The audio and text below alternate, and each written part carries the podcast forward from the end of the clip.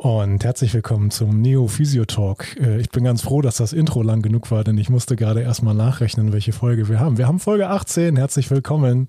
Und äh, ich bin auch nicht alleine, denn hier im neuen Neo Physio Talk Studio ist Ulrike Blei. Hi Uli. Hallo. Ja. Uli ist bei den EWE Baskets Oldenburg beschäftigt. Erste Basketball-Bundesliga. Und äh, da äh, dachten wir uns, wir könnten doch hier mal ähm, einen kleinen, äh, kleinen Sportart-Talk machen, denn äh, ich äh, bin ja beim VfB Oldenburg, bei den Fußballern in der Fußball-Regionalliga und äh, eigentlich ja auch noch bei den American Football Oldenburg Knights, American Football Regionalliga. Und dann haben wir bis auf die VfL Oldenburg Handballdamen eigentlich jetzt hier äh, in diesem Raum alles an, an äh, Oldenburger, an, an großem Oldenburger Mannschaftssport abgedeckt, ne? Ja, sieht so aus. genau. Uli, du bist jetzt ganz frisch bei den Baskets, ne? Genau, seit Sommer, seit August. Und gut eingelebt? Ja, also es gibt immer noch so ein paar Sachen, die neu sind, aber es ist klar, das kommt ja mit der Zeit, dass es immer noch mal Sachen gibt, wo man sich so denkt, oh mein Gott, warum passiert das jetzt nicht so, wie es sein sollte, sondern wieder ganz anders.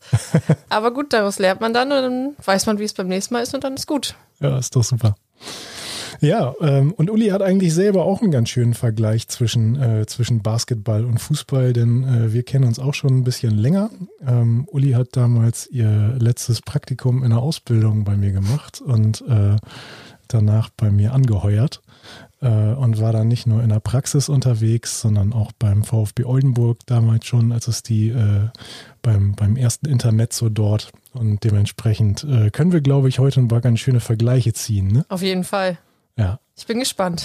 ja, und ich bin ganz gespannt, äh, wie du mich davon überzeugst, dass äh, Basketball auch ganz interessant sein kann. Denn ich bin natürlich äh, Allele Bleu, äh, hier ganz klar pro VfB und äh, oh. du allein schon aus äh, arbeitsrechtlichen Gründen sicherlich pro Basketball, ne? Immer, immer. natürlich. Obwohl du ja selber gekickt hast, ne? Ja, also ich habe jetzt bis ich den Job angefangen habe, auch noch gespielt. Und äh, so wie es die Zeit einrichtet, ohne Lockdown ist Training auch noch mal drin, aber Spiele habe ich jetzt gesagt, ist gar nicht mehr. Aber ist auch ganz schön, so hat man selbst keinen Druck mehr, noch Leistung zu erbringen, sondern muss diesen Druck nur noch bei der Arbeit erzeugen. ja, gut. Und bei der Arbeit, äh, so ein bisschen Leistungsdruck hat man dann natürlich schon, wenn man im Spitzensport arbeitet. Ne? Ja, Und, genau. Äh, die Jungs stehen ja oder wollen ja auch schnellstmöglich wieder ihrem Beruf nachgehen und wieder zurück auf den Platz. Äh, kommt da auch so ein bisschen Druck von außen? Ist das spürbar? Mm, von außen meinst du wahrscheinlich über Zuschauer oder so, ne? Ja, oder Trainerstab, Verein und äh, alles, was dazugehört. Ja, einerseits schon, aber ich sag mal, gerade mir, weil ich den Job jetzt ja bei denen erst neu angenommen habe, wird mir schon Zeit gelassen, aber es müssen natürlich bestimmte Abläufe auf jeden Fall getaktet sein. Und wenn da irgendwas nicht funktioniert, sei es nur ein Arzttermin, der dann doch verschoben werden muss, dann merkt man schon, dass es halt nicht so super ankommt, weil es ja wieder ein bisschen an Zeit verloren geht, aber es ist schon okay. Also es ist jetzt nicht so, dass ich denke, scheiße, jetzt dieser Arzttermin daneben gelaufen, jetzt ist hier völlige Katastrophe, das um, um Gottes Willen nein, weil dann geht es ja immer noch um den Mensch, mhm. der wieder gesund werden muss. Und auch der Spieler an sich ist froh, wenn dann eben nicht dieser extreme Druck kommt, sondern wenn man sagt, gut, dann ist es halt der andere Tag. Mhm. Also da bin ich dann auch, glaube ich, eher die Person, die den Druck ein bisschen rausnehmen muss, ja. als dass, also dass ich eher den Druck abfange, als dass der Druck wirklich überall extrem ist. Ja, ja, das beschreibst, finde ich, ganz schön. Also äh, wir haben ja in der Sportphysiotherapie irgendwie auch immer so ein bisschen die moderierende Funktion äh, zwischen dem Anspruchsdenken und der Realität ähm, wo wir äh, die Leute ab und zu mal auf den Boden der Tatsachen runterholen müssen und ihnen sagen müssen, ja, pass mal auf, das, äh, das wird aber noch nichts. Ne? Ja, das stimmt. ja, dein, äh, dein Vorgänger hat es ja ziemlich lange ausgehalten, der Vadim. Äh, der hat jetzt im Sommer aufgehört. Ich glaube, der war fünf, sieben Jahre oder so bei den Baskets. Zehn, soweit ich sogar weiß. Mhm. Holy shit. Ich glaube, mit Juniors also Junior Baskets und dann halt ganz normaler Profibereich waren es, glaube ich, zehn Jahre. Ja, krass. Dann nochmal ein dickes Respekt, der hier rausgeht an mhm. Vadim, äh, wie lange der das mitgemacht hat, denn ähm, ich weiß auch, was für, eine, was für eine enorme zeitliche Belastung das ist. Ähm, Ihr dürft ja auch ganz normal, äh, ganz normal weiterspielen, denn äh, ihr seid natürlich äh, klar im Bereich Profisport. Im Gegensatz zu uns armen Fußballern in der vierten Liga. Äh, wir sind ja, ja weder Profi noch Amateure. Viele machen's, äh, machen's Vollzeit, ähm, werden aber nicht so bezahlt, dass sie sich irgendwie groß drauf ausruhen könnten, sondern äh, ich sage immer, nee, das sind keine Profis, das sind Überlebenskünstler. Regionalliga West läuft, glaube ich, ganz normal, ja, ne? Regionalliga West läuft weiter. Muss man aber auch sagen, da ist ein ganz, ganz anderes Gehaltsgefüge und da ist ein deutlich höherer Anteil ähm, an Spielern, die es wirklich hauptberuflich machen. Das ist in der Regionalliga Nord anders. Ähm, und ja, wir beim VfB Oldenburg haben sicherlich viele Spieler, die sich voll und ganz auf Fußball konzentrieren, aber das ist absolut nicht der Regelfall in der Regionalliga Nord. Ne? Ja, aber äh, also trotz Corona geht's bei euch alles weiter. Wie ist das so mit der zeitlichen Belastung? Wie sieht da so eine Woche bei euch aus? Also da wir dieses Jahr nicht international spielen, weil der, also eigentlich würden wir Eurocup spielen, aber der Verein hat gesagt, wegen Corona lieber nicht. Und ähm, einerseits klar aus finanziellen Gründen, ähm, andererseits auch einfach, weil das Infektionsgeschehen sonst viel zu groß ist. Und es gab auch schon Vereine, die teilweise oder Clubs, die nach ihrem Eurocup oder Euroleague-Spiel dann positiv getestet, getestet worden sind und dann halt erstmal raus waren und dann mhm. aus beiden Wettbewerben erstmal raus waren. Und das ist natürlich auch eine Riesenbelastung, die dann auch die Spieler haben. Die müssen dann jetzt die nächsten Monate nur spielen. Die haben dann gar kein Training mehr, haben nur diese Belastung aus beiden Ligen. Und das ist dann auch ein bisschen zu viel. Und dadurch, dass wir, wie gesagt, nicht international spielen, ist es okay. Ähm, es ist also wir trainieren jetzt bisher in einer normalen Woche einmal am Tag mit Optionen für ein paar Spieler nochmal abends. Und ähm, von daher ist es wirklich okay. Es ist jetzt für mich für einen Einstieg super. Ich muss nicht doppelt und dreifach drüber nachdenken, oh mein Gott, wie viel Tape brauche ich denn jetzt? Wie viele Rollen brauche ich denn jetzt? Ja. Und ähm, für die Spieler ist es, glaube ich, auch ganz gut, weil sie einfach auch mehr Zeit für die Regeneration haben. Ja.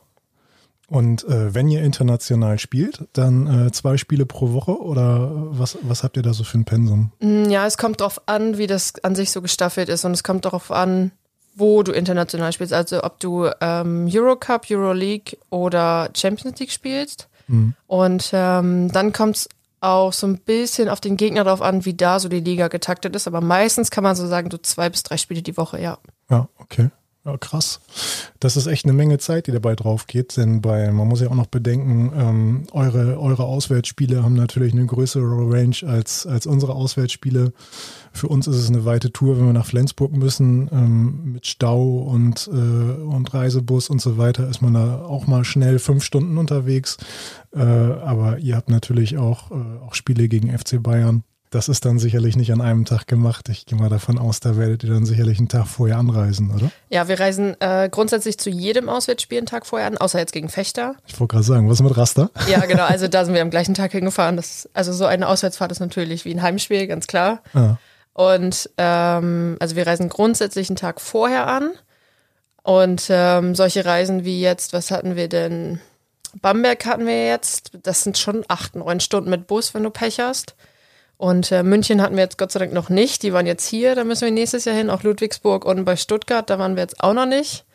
Aber es sind halt leider alle Strecken, die dieses Jahr mit dem Bus geplant werden. Das heißt, es ist schon viel. Ach, aber krass. dadurch, dass wir einen Tag vorher anreisen, ist es okay. Aber äh, außerhalb von Corona würdet ihr es mit dem Flieger machen? Oder? Ja, genau. Also nach Ludwigsburg Richtung Stuttgart ist ja wirklich relativ einfach zu fliegen. Genauso ja. München ja auch. Und ähm, dann ist es meist so, ähm, dass wir dann runterfliegen würden und der Busfahrer würde uns dann da abholen, uns dann zum Ort bringen und dann würden wir, je nachdem wie es halt gestaffelt ist, mit international spielen, würden wir dann mit dem Bus zurück oder mit dem Bus zum nächsten Standort oder mit dem Flieger weiter zum nächsten Standort. Also hm. es ist schon dementsprechend gut getaktet, dass man dann eigentlich fast direkt weiterfährt oder halt direkt nach Hause fährt. Hm ja, krass, von Spiel zu Spiel zu ziehen.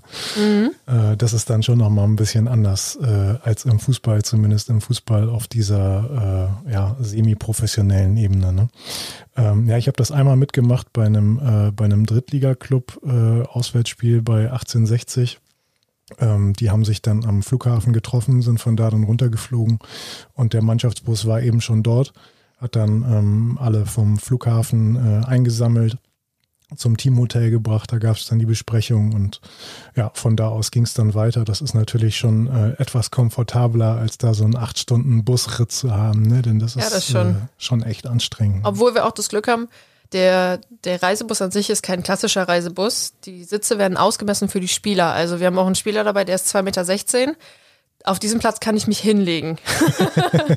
also wenn es danach geht, dann könnte ich mir eine Matratze drüberlegen und könnte mich perfekt hinlegen, weil der muss natürlich seine Beine lang machen können. Ne? Ja.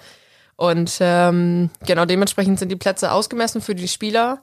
Und äh, wir vorne, wir, wir im Coaching-Bereich, im Staff-Bereich haben ein bisschen weniger Platz, aber es ist trotzdem so, dass man schon einen komfortableren Bus hat als einen normalen Reisebus, ne? Ja. Ja, wir haben ja immer leider die äh, relativ normalen bei uns in der Regionalliga, du kennst es noch, Ja, äh, von den Drittligavereinen äh, kenne ich das, die kaufen häufig die gebrauchten Busse von den Erst- und Zweitligavereinen auf.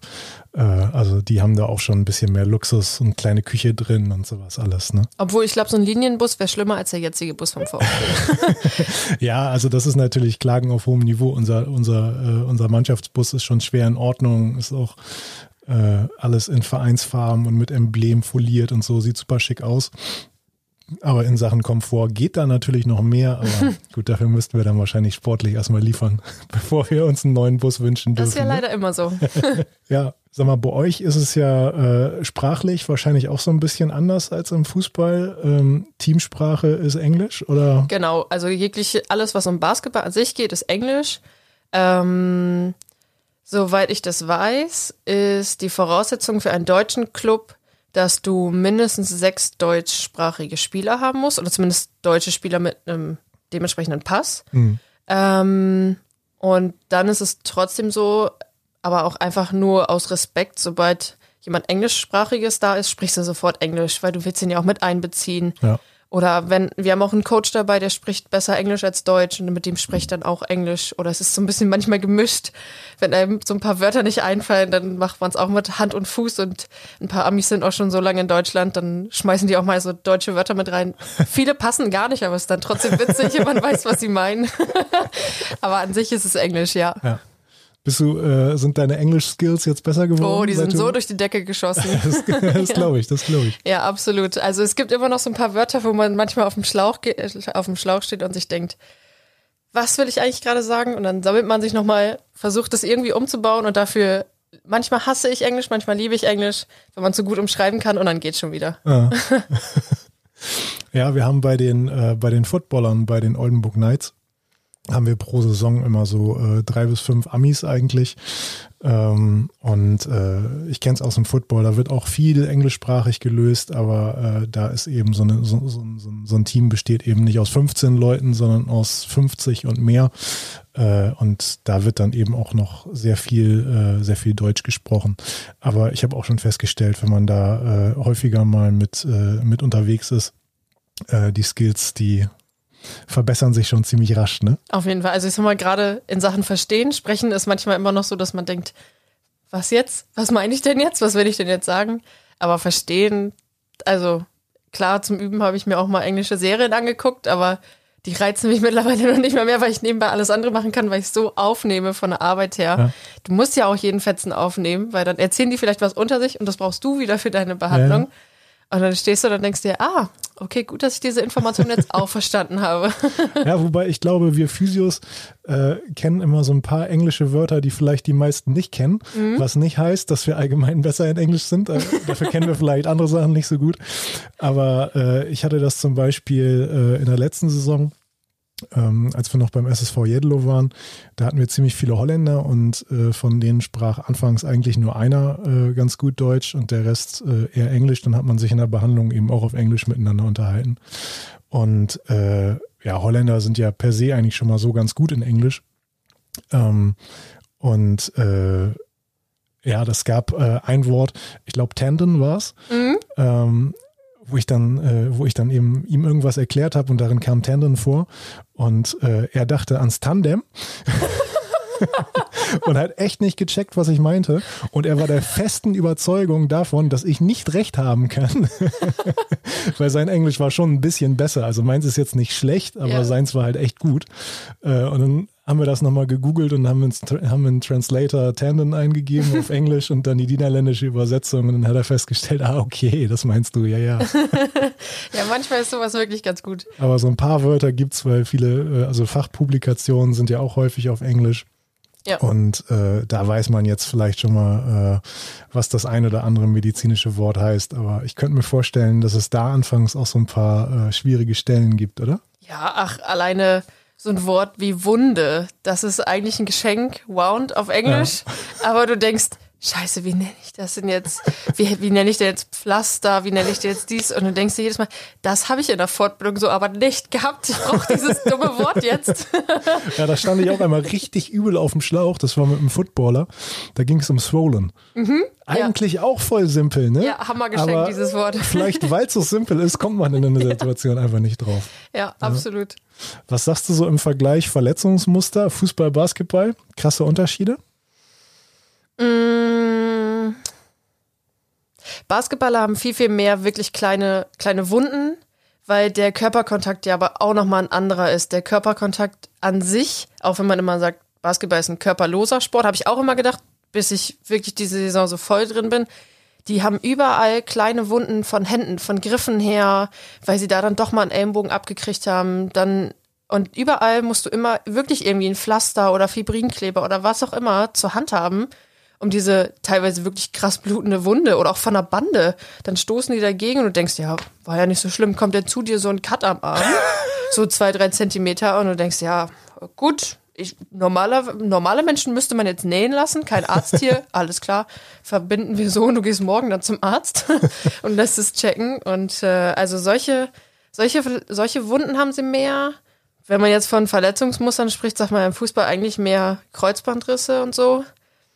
Ist jetzt im Hand, ach, im, im Basketball mir Gott sei Dank jetzt in dieser kurzen Zeit noch nicht so vorgekommen. Äh, in einem Testspiel haben wir es gesehen, da ist ein Basketballer richtig widerlich, so fast wie im Boden hängen geblieben, weil der Boden mhm. zu trocken war. Und dann konnte er mit seinem Schuh nicht richtig rutschen, ist so stocken geblieben.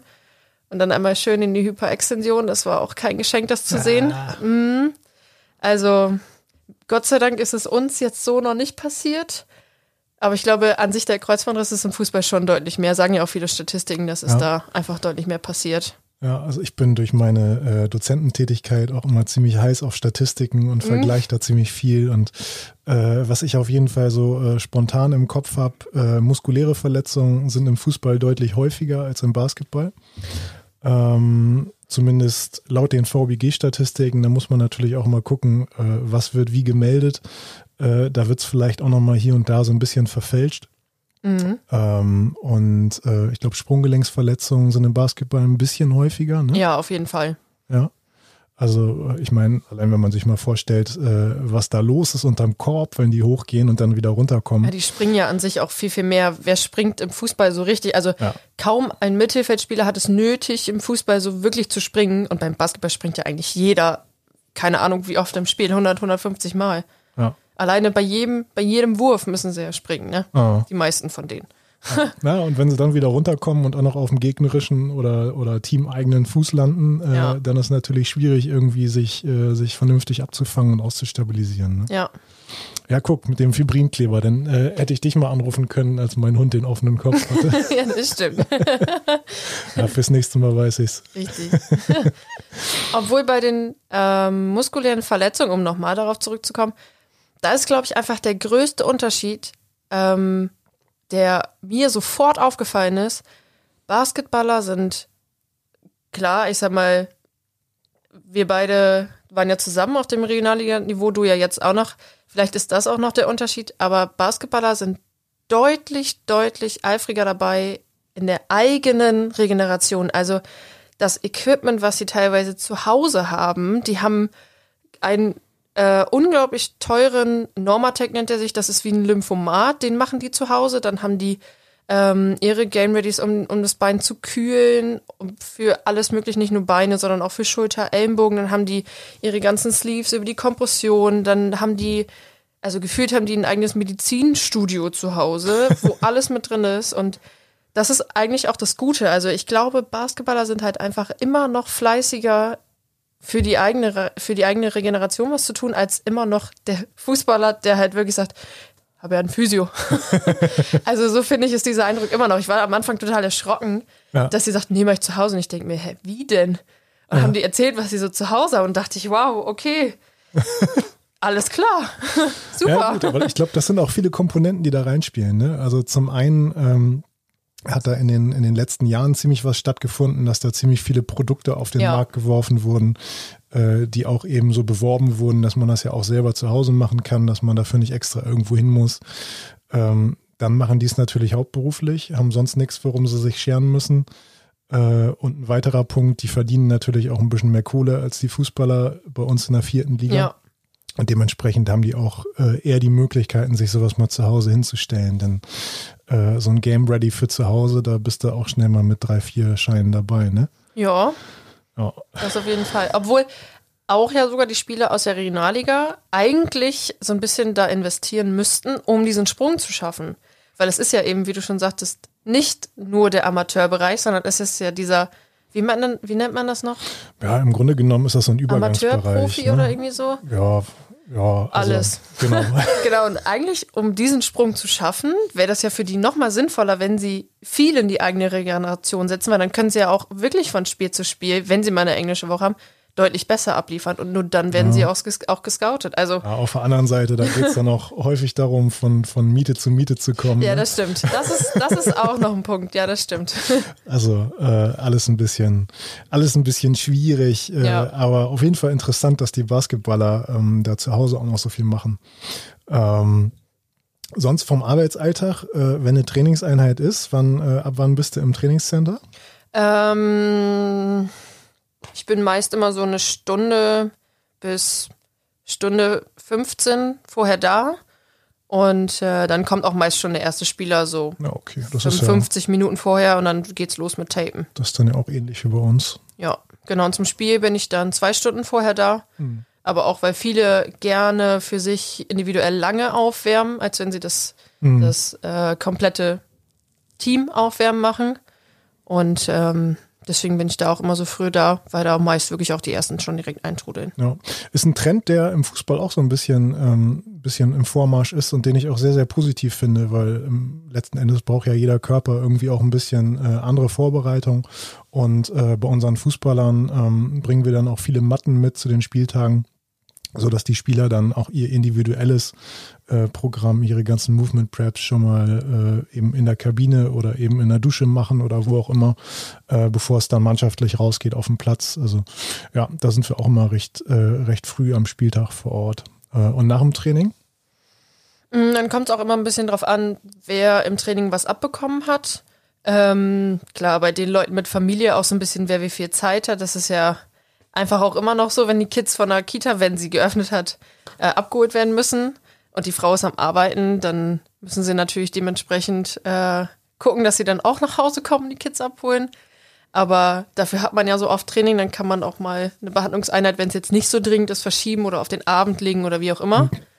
Aber also es kommt, wie gesagt, echt immer drauf an, was so ein bisschen zu tun ist. Ich bleibe meist aber immer schon eine halbe Stunde nach dem Training auf jeden Fall noch da, mhm. um alleine auch zu gucken, wenn jetzt jemand im Eisbad steht, wie geht's dir denn wirklich, wenn sie aus dem Eisbad kommen, wenn sie dann doch nochmal wieder ähm, ins Wärmebad gehen. Wie ist es? Haben sie dann das Gefühl, okay, dieser Schlag, den ich gekriegt habe, ist doch ein bisschen krasser. Und ähm, genau, also die Zeit bleibe ich dann schon da. Und meistens ist es auch ganz nett, nach dem Training nochmal mit ihnen zu quatschen. Ja. Ja, wir hocken da meist auch, also äh, wenn jetzt nicht Champions League ist, wir trainieren ja abends, weil ein paar ja doch noch äh, irgendwie berufstätig sind oder so. Äh, wenn jetzt nicht Champions League ist, dann sind wir meist äh, Stunde oder sogar ein bisschen länger noch vor Ort. Ähm, aber bei euch ist der Kader ja insgesamt auch ein bisschen kleiner als bei den Fußballern, ne? Ja, genau. Und es kommt halt auch wirklich so ein bisschen drauf an, welcher Trainingstag so ist. Ne? Also wenn es mhm. jetzt der erste Trainingstag nach dem Spiel ist, wird noch nicht so viel gemacht wie die zwei, drei Tage nach dem Spiel. Und dann ist das Training auch noch mal länger und dann kann natürlich auch immer mehr passieren, je länger das Training ist, ist ja ganz klar. Und ähm, genau, dann kommt es auch wirklich einfach darauf an, wie deren Alltag so ist. Hm. Ja. Aber ihr trainiert vormittags, oder? Ja, genau. Also meistens ja. jetzt trainieren wir so zwischen 10 und 12 Uhr irgendwie so. Also arbeitszeittechnisch äh, eigentlich ganz cool für dich, oder? Ja, ich kann mich nicht beklagen. Ja. Also es klingt auf jeden Fall nicht schlecht. Schlägt man sich nicht die, äh, die halbe Nacht nach einem langen Arbeitstag um die Ohren. Nee, das macht man dann ja aber wieder bei den Spielen, wenn man Ah, halt um stimmt. 20, 30 in Bamberg erst spielt und dann morgens um 6, 7 wie- erst wieder zurückkommt. Ja. Das ist natürlich schon so, dass man dann auch sagt, boah, den nächsten Tag so früh zu Hause. Hoffentlich meldet sich keiner vor 12 zur Behandlung. Ja.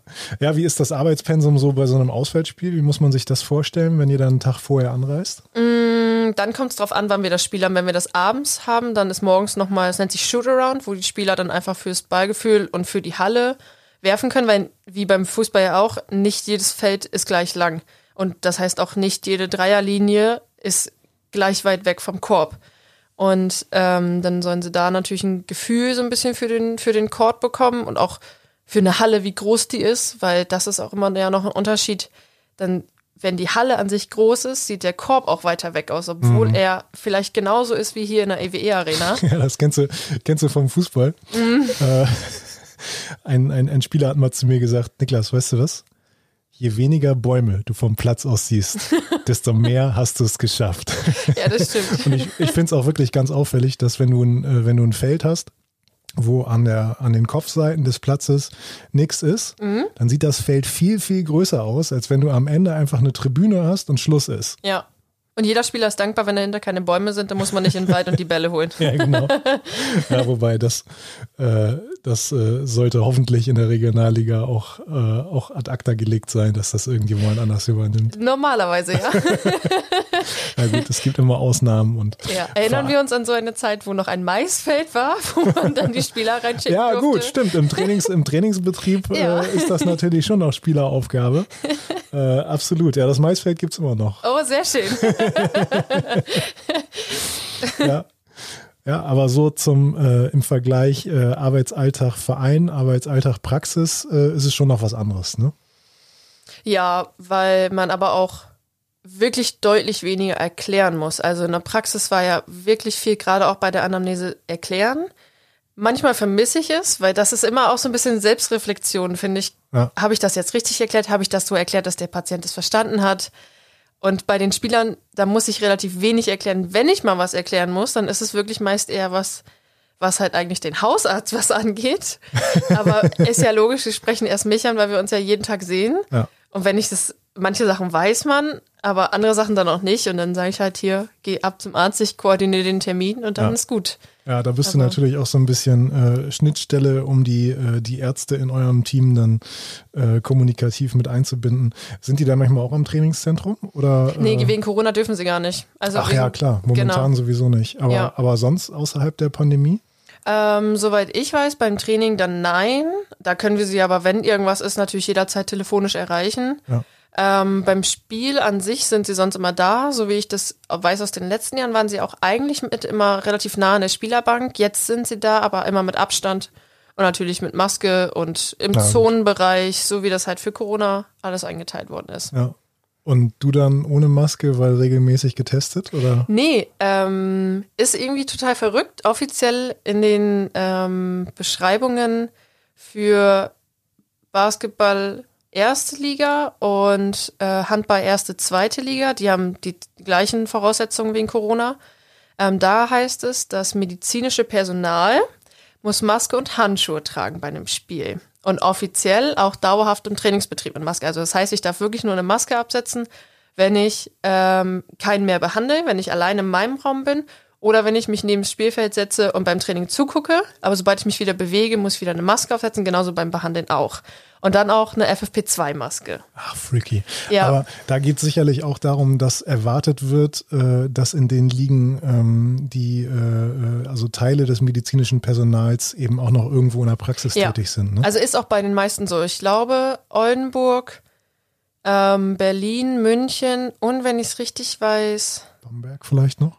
ja, ich meine eher Ulm als Bamberg. Bonn hat einen eigenen Physio und ich glaube Hamburg. Ah. Alle anderen arbeiten mit Praxen zusammen. Ach krass. Also so- Sogar in der ersten Liga. Ja, genau. Also entweder ist die Praxis vielleicht auch sogar direkt nebendran und die haben eine Kooperation, auch dass der Fitnessraum vielleicht sogar zur Praxis gehört.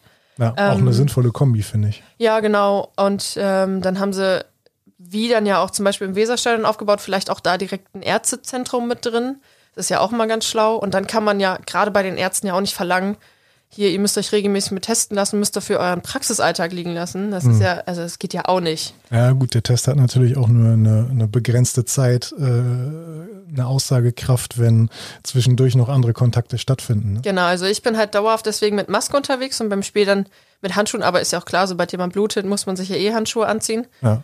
Und ähm, ja, meiner Lunge schadet es nicht. Ich habe das Gefühl, ich habe ein besseres Lungenvolumen bekommen. Ja, also mich, äh, ich habe da anfangs immer dran gedacht, an diese, äh, diese Phantom-Masken hießen die, glaube Mhm. ich, diese aussahen wie bei, wie bei Dark Knight Rises, der Ja. Bale, ne? ja, Ähm, äh, die waren ja auch mal eine Zeit lang ganz angesagt, dass die Leute dann äh, damit irgendwie äh, Treppen laufen oder joggen gegangen sind hier. ich glaube nur nicht, dass die medizinisch wirklich abzunehmen sind. Also ich weiß nicht, ob das, jemand akzeptiert. Das, das habe ich auch wirklich schon immer bezweifelt. Nein, ähm, aber äh, da musste ich immer so ein bisschen schmunzeln, wenn die Leute, äh, die gleichen Leute, die vorher so eine, äh, so eine, so eine zweifelhafte Maske getragen haben, sich dann beschwert haben, dass sie äh, mit einer Maske irgendwelchen sportlichen Betätigungen nachgehen sollen. Nee, das, äh, äh, also ja, mit den Testungen, das wäre bei uns sicherlich auch alles ein bisschen schwierig, weil dafür einfach zu viele noch berufstätig sind. Naja, und es ist auch einfach eine Geldsache, ne? Also Ja. die Tests sind auch nicht günstig. Wir müssen sie, also der Verein zahlt sie komplett für uns selbst. Wir kriegen auch keinen Rabatt. Wir müssen den ganz normalen Testpreis von dem Labor, wo wir es halt hinbringen, ähm, müssen wir dementsprechend bezahlen. Und äh, das heißt, jeder einzelne Test kostet Geld. Ja. Und das ist ja gerade eben für einen Verein wie den VfB, die ja sowieso jedes Jahr wieder neu planen müssen mit Geld, ist es ja auch nochmal wieder eine ganz andere Geschichte, wenn man da jetzt rein investiert, ne? Kann nicht jeder die EWE hinter sich stehen haben, ne? Nee, das stimmt. Aber obwohl dafür zahlt noch nicht mal die EWE, das ist wirklich clubintern. Ja. Das, was der Club erwirtschaftet hat über die letzten Jahre über Zuschauereinnahmen, das wird dafür Ja, okay. verwendet. Ja, ja. Ja. Und das, obwohl die Zuschauereinnahmen momentan noch ausbleiben. Also ich glaube, im Sport ist das allgemein momentan wirtschaftlich einfach eine total schwere Zeit. Ne? Also ich sage, am Ende der Saison wird man sehen, wer es überlebt. ja, Absolut. Das ist wie jedes andere Unternehmen. Die sind ja genauso ihre Unternehmen und die müssen gucken, in was investieren wir jetzt, in was investieren wir nicht. Und kaufen wir uns wirklich den Spieler oder spielen wir mit den wenigen Verletzten oder halt eben noch Hallenspieler und den Verletzten, die wir haben, noch weiter oder wie machen wir es, ne? ja, ja. Ja, und die Tests, äh, genau, das weiß ich auch aus eigener Erfahrung, die sind nicht so ganz günstig. Ich habe äh, auch sicherheitshalber schon echt ein paar Tests machen, äh, selber gemacht oder machen lassen. Heute schon wieder einen gemacht hier, damit wir uns äh, auch, auch sicher gegenüber sitzen können. ähm, und äh, ja, das ist natürlich, äh, das ist natürlich auch ein Faktor. Ähm, haben wir irgendwie mal hochgerechnet, äh, was das ein Drittligateam über die gesamte Saison äh, über die gesamte Saison kostet. Die testen, glaube ich, zweimal die Woche. Und äh, wenn so ein, äh, so ein Labortest dann irgendwie ungefähr 50 Euro kostet, äh, dann hast du vielleicht 25 Spieler und äh, hast nochmal ungefähr genauso viel Stuff drumherum. Äh, das zweimal die Woche, da kommen monatlich schon echt, äh, kommt eine ganze Stange an Geld zusammen. Ne? Das ist, Ja. äh, das ist schon ein heftiger, heftiger Kostenposten. Ne? Ja, gerade weil dieser Kostenfaktor nicht eingeplant war. Ne? Also Ah. wenn man vor der Saison gesagt hat, ja, das legen wir uns jetzt zur Seite, wir können es hochrechnen, aber also jedes Labor nimmt andere Preise, dann kommt es wieder darauf an, wie oft du testen musst. Wenn du öfter testest, kannst du vielleicht irgendwas raushandeln. Oder wenn du Pool-Testung machst, ist es noch mal günstiger, als wenn du Einzeltestung machst. Aber pff, wer soll da das planen können und das als Etat mit einplanen können? Also Ja, es äh, ist auf jeden Fall alles ziemlich schwierig. Ne? Mhm. Ja, und äh, siehst du dich länger im, im, im, äh, im reinen, äh, in der reinen Vereinsbetreuung jetzt? Also ich Kannst du würde das auf schon- jeden Fall schon gerne dabei bleiben, weil es einfach Spaß macht. Es ist einerseits ein entspannteres Arbeiten, andererseits muss man auch immer on point liefern. Hm. Und wenn es nur so ist, dass ich irgendwo mit anders gerade beschäftigt bin und Coach dann kommt und sagt, Uli, Stretching, und dann musst du da sein und musst dann Stretching abliefern. Und ähm, ja, also ich würde schon gerne da bleiben. Ob es jetzt ein Leben lang Basketball wird oder doch wieder irgendwann zurückgeht in den Fußball, kann ich nicht sagen. Ich glaube, das muss man auch immer situationsabhängig machen, ob auch gerade irgendwo ein Job frei ist. Jetzt hatte ich natürlich Glück, dass Vadim nach zehn Jahren gesagt hat, ich habe Bock auf was anderes. Ja. Und äh, ja, dann mal sehen, wie das die nächsten Jahre so läuft. Aber bisher würde ich gerne da bleiben, ja. Wie hat sich das ergeben?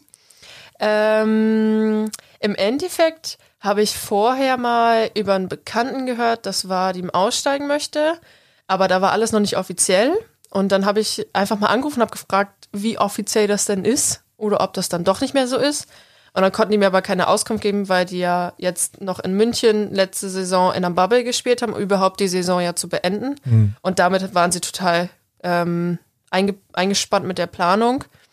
Und irgendwann, als es dann offiziell eine, eine Ausschreibung gab, habe ich mich darauf beworben. Und dann gab es natürlich äh, gefühlt eine Million andere Bewerber auf diesen Job. Mhm. Und äh, ich habe auch im, im, Endeffekt erfahren, dass ich die einzig weibliche Bewerberin war. Ach, guck an. Ja, und ähm, dann habe ich irgendwann den Anruf bekommen, wir möchten dich haben. War ich gerade in der Praxis am Arbeiten und wusste, wenn diese Nummer anruft, ich habe allen Patienten schon Bescheid gesagt, wenn diese Nummer anruft, ich muss da rangehen, es tut mir leid, es ist unglaublich wichtig. Hatten auch alle Patienten Verständnis dafür. Und äh, ja, als dieser Anruf dann kam, äh, wie es der Zufall so will, fünf Minuten nachdem die Mittagspause beendet war, äh, kam dann die Nacht, ja, wir würden dich gerne haben und ich nur, okay, gar nicht damit gerechnet und zack, musste ich hin und schon mal über einen Vertrag sprechen. Ja, siehst du, direkt gekündigt und. ja, so ungefähr. ja, guck an. Ja, äh, also ich war ja auch mal nur in der Vereinsbetreuung, ähm, aber ich muss sagen, äh, ich, ich ich möchte auf diese, auf diese Abwechslung nicht verzichten. Mhm. Also ich möchte weder auf die Vereinsbetreuung verzichten, noch möchte ich auf den Praxisalltag verzichten. Also äh, ich finde es irgendwie eine total schöne Kombi.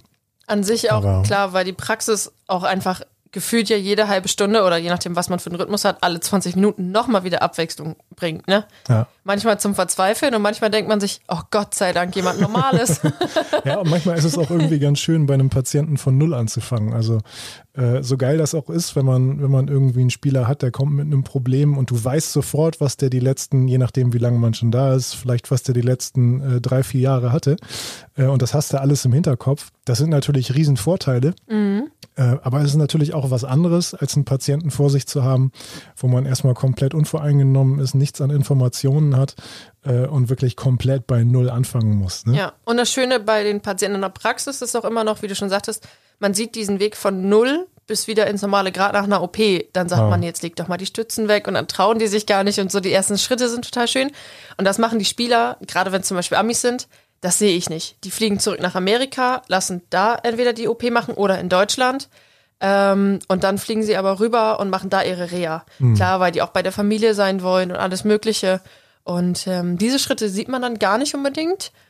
Aber dann ist es auch wieder ganz cool, wenn der Spieler dann zurückkommt und du denkst, boah, in der kurzen Zeit kannst du das alles schon. Was hast du bitte für eine geile Reha gemacht? Ja. Aber es ist schon schön in der Praxis diese Schritte zu sehen, auf jeden Fall. Ja. ja. Ja, und wie ist das? Äh, hast du schon mal einen Vereinswechsel jetzt mitbekommen, seit du da bist? Wenn ein neuer Spieler von euch, äh, von einem anderen Verein zu euch wechselt, gibt es da irgendwas an Kommunikation, was dann zwischen den Vereinen stattfindet, über den Spieler oder bringt der Spieler so eine, so eine kleine Akte mit oder äh, muss man sich das dann wirklich alles von Null erarbeiten? Mm, nee, das gab es so jetzt außer halt vor der ganzen Saison nicht. Wir haben jetzt während der Saison keinen neuen Spieler verpflichtet, weil aber bei uns auch toi toi toi, ähm, keiner so verletzt ist, dass man Ersatz dafür bräuchte. Im Basketball hätte man seit Saisonbeginn bis Februar dafür Zeit, immer wieder jemanden neu zu verpflichten. Und ähm, weil gerade da bei den wenigen Spielern und dann auf der Center-Position hast du vielleicht nur zwei, maximal drei. Mhm. Wenn dir da schon einer wegfällt, dann ist das ja schon was krasses, ne? Ja. Und ähm, Nee, das habe ich so noch nicht mitgekriegt. Was ich im Sommer gemacht habe, ist, dass ich mir selbst von den, von den ganzen Spielern eine Akte angelegt habe, aber auch die, die zum Beispiel von einem neuen Club gekommen sind. Ähm, auch die von einem deutschen Club gekommen sind, da habe ich die halt ausgequetscht, was die die letzten Jahre hatten, mhm. weil ich diesen Kontakt so hätte, glaube ich, auch nicht unbedingt herstellen können. Und viele Vereine wollen vielleicht auch nicht unbedingt was sagen. Also das ist ja. für unseren Coach manchmal schon schwer, für ein Testspiel nur Videomaterial von anderen Vereinen zu bekommen. Mhm. Und dann medizinische Infos zu bekommen, ist, glaube ich, leichter über den Spielerweg, wenn er dir die freiwillig gibt, als wenn du dann beim Verein anfragst. Ich glaube, da ist auch in Sachen Datenschutz und selbst Privatsphäre für den Spieler mhm. auch nicht immer ganz so einfach. Ja. Macht ihr die Doku äh, per Papier oder ist das? Ja, ich mache das per Papier. Ja. Das ist deutlich einfacher, weil wenn doch mal irgendwas Schnelles ist, dann irgendwie da einen Laptop stehen zu haben und dann jedes Mal das WLAN funktioniert auch nicht. und äh, da habe ich dann keine Lust drauf und dann kann ich mir besser eben schnell einen Zettel nehmen und das in die Akte knallen ja. und dann draufschreiben und dann kann ich es beim nächsten Mal wieder leichter sehen. Ja, wobei, also ich muss sagen, bei uns ist das äh, digital wirklich extrem einfach. Wir haben es auch noch als App, also wir müssen es nicht extra am PC machen und wir können sogar im Offline-Modus äh, per App einfach auf dem Handy kurz dokumentieren, kurz eine Eintragung machen äh, und dann ist alles drin. Also, äh, also man kann es auf jeden Fall, glaube ich, übers Handy bestimmt in 90 Prozent der Fälle deutlich leichter lesen, als wenn man eben schnell was auf die Zettel kritzelt. ja, also ich möchte an dieser Stelle nochmal eine Lanze brechen für die digitale äh, Dokumentation von Behandlungsverläufen.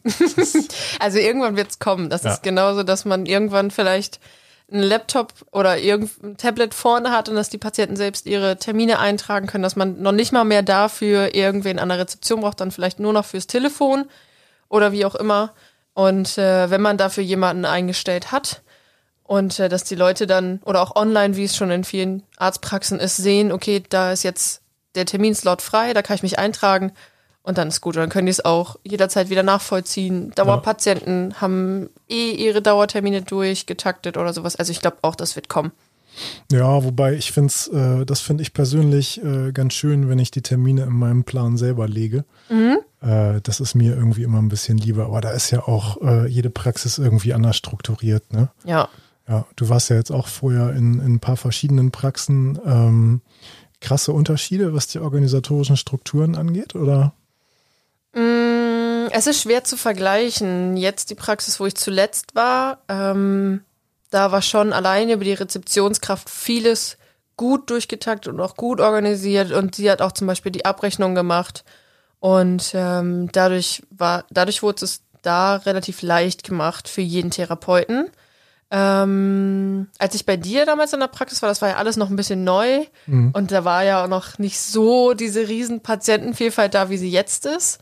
Deswegen könnte ich das damit jetzt schwer vergleichen. Aber ja, es war auch schön, dass es so was Kleines und familiäres so ein bisschen war. Ja, das war ja auch noch echt in den Kinderschuhen. Ne? Ja. Also da waren, äh, waren wir beide die einzigen Therapeuten ja. und äh, das, das war es dann schon mit dem Team. Ne? Ja, aber war auch schön. So musste man sich nicht mit fünf Kollegen irgendwie absprechen, wenn man jetzt in einer größeren Praxis ist, sondern man konnte ja. sagen, hier, ich habe das und das Problem oder kann ja auch mal passieren, ich komme mit dem und dem Patienten nicht klar und dann ist es halt ein leichtes, das zu kommunizieren, als wenn man fünf Leute durchfragen muss. Ja, das stimmt. Und in der ersten großen Praxis, wo ich war, da war es auch relativ strukturiert, aber da war wieder der Unterschied, dass die viele Rezeptionskräfte hatten, weil die auch andere Standorte hatten. Ah. Und dann war es da wieder ein bisschen komplizierter, was rauszukriegen, weil jede Rezeptionskraft anders gearbeitet hat. Ja, okay. Genau, also an sich ist es, glaube ich, besser, wenn man eine hat, dass es auch immer die gleiche bleibt, egal wie viele Stunden dann da ist oder dass man vielleicht maximal zwei hat.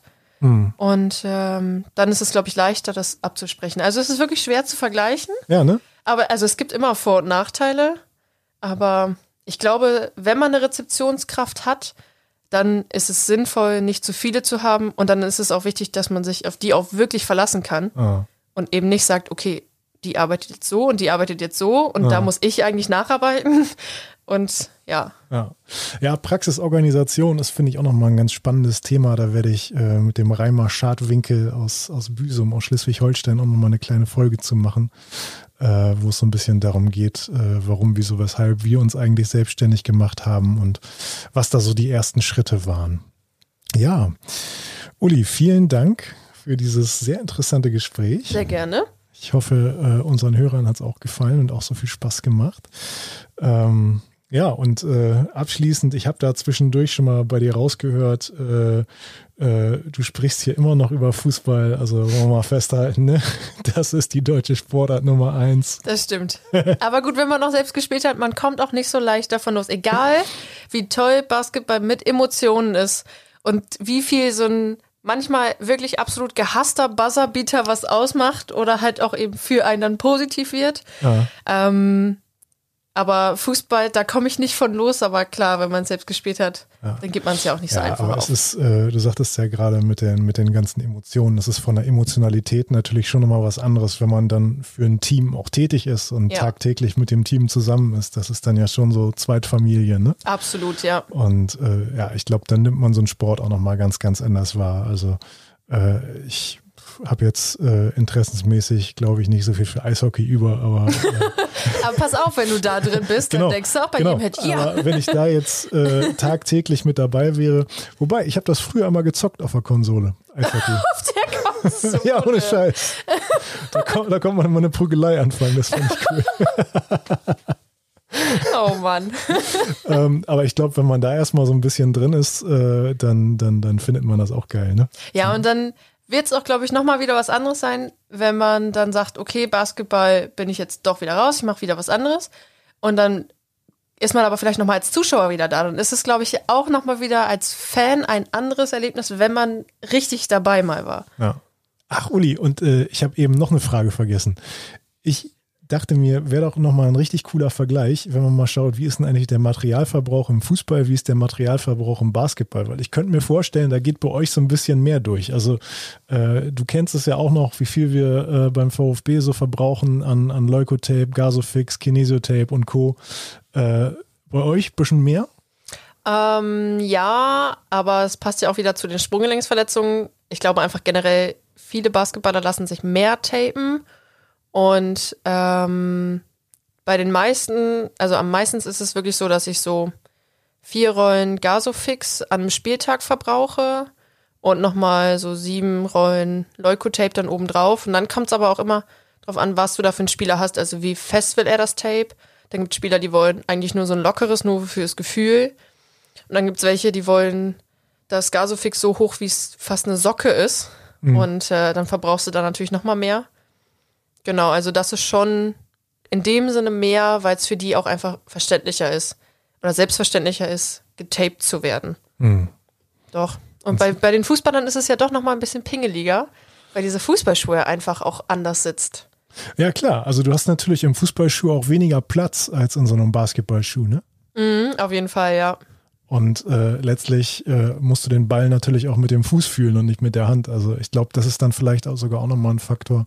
Äh, und wenn man zwischen erster Basketball-Bundesliga und vierter Liga Fußball unter, unterscheidet, äh, da haben wir vielleicht auch noch ein bisschen, ein bisschen weniger Kohle zur Verfügung, um, um, äh, um das ganze Material so darzustellen. Ne? Ja, das stimmt. Aber gut, das sollte ja eigentlich auch nie ein Grund für die Gesundheit nee, sein. Nee, nee, also äh, an der Gesundheit sollte nicht gespart werden. Ähm, da ist es, glaube ich, äh, glaube ich, günstiger, ein bisschen mehr für die medizinische Abteilung ja. auszugeben und sich dafür vielleicht äh, ein Spielergehalt zu sparen, weil einfach weniger Leute verletzt sind. Ne? Das ist richtig, ja. Oder die schneller wieder einsetzbar sind. Ne? Aber ähm, ja gut, das ist vom, vom, vom Tape, da hätte ich sogar gedacht, dass es noch mehr ist. Also ich glaube, bei uns sind es am Spieltag äh, so zwei Rollen Leukotape, vier Rollen Gaso, äh, nee Quatsch, eine Rolle Gaso, zwei Rollen Leukotape.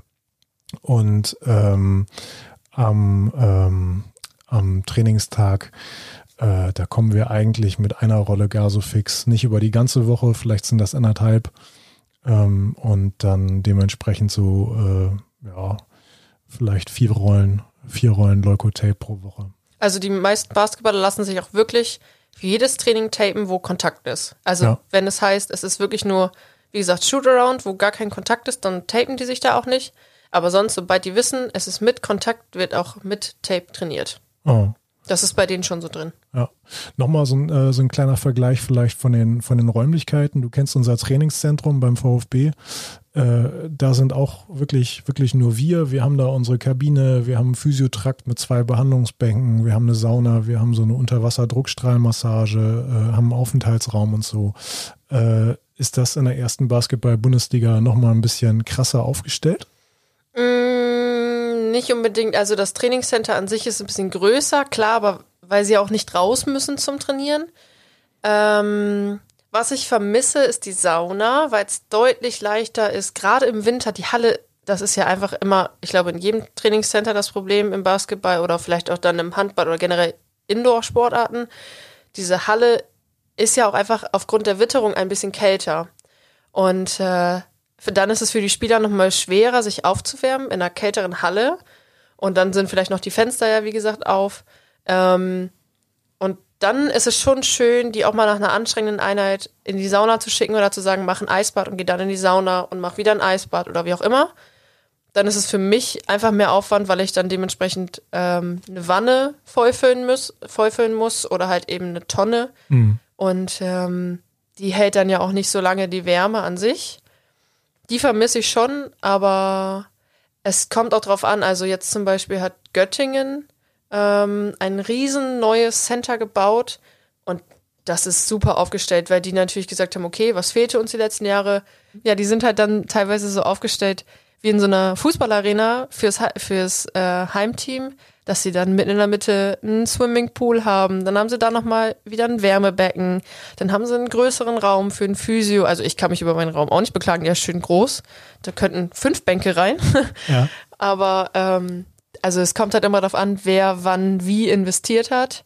Und dann gibt's auch wieder Teams, die haben halt wirklich einen kleinen Etat und die haben dann kein großes Trainingszentrum. Mhm. Aber den reicht's, das kennt man seit Jahren schon, da kommen auch immer wieder neue Spieler hin, die das vielleicht als Sprungbrett dann nehmen, aber trotzdem sind die da ihre ein, zwei Jahre und überleben es auch.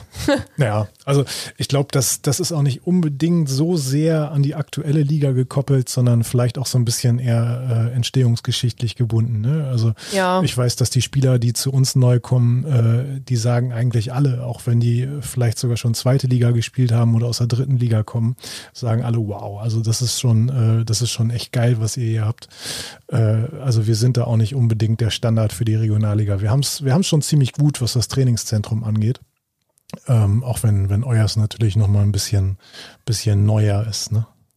Ja, gut, aber es heißt ja trotzdem nicht, dass da für alle das Perfekte drin ja. ist, ne? Also, aber ich glaube, das Perfekte kann man eh nicht für jeden kriegen. Ja. Gut, dann äh, bin ich froh, dass ich noch daran gedacht habe. Um ein Haar hätte ich es vergessen, dich das zu fragen. Denn dieses äh, Materialthema, das ist mir eigentlich schon immer durch den Kopf gegangen, ob die Basketballer da so viel, viel mehr verschleißen. Weil ich weiß, dass bei den, bei den Footballern, äh, also da sind wir eh, am Spieltag sind wir wirklich Ewigkeiten mit Taping beschäftigt. Auch weil es einfach so unfassbar viele Spieler sind. Ne? Mhm. Wenn von 50 Spielern äh, die Hälfte das Sprunggelenk getaped haben möchte und davon die Hälfte will beide Sprunggelenke getaped haben, äh, da bist du manchmal äh, 90 Minuten nonstop am Tapen und ja. hast auch noch eine Hilfskraft dabei, die auch mittaped. Also, ja, da ist scheißegal, ist, wie schnell du äh, bist, das ja. ist halt einfach viel. Ja. Und äh, aber wenn du dann langsam bist, dann hast du halt echt komplett verloren. Ne? Richtig. Also äh, so deutlich über zwei Minuten darfst du auf jeden Fall nicht brauchen für ein Sprunggelenk. Ne? Ja, Uli, vielen Dank. Und äh, an all unsere Hörer, bleibt uns gewogen und äh, freut euch auf Folge 19 und äh, lasst euch überraschen. Bis dahin, ciao. Ciao.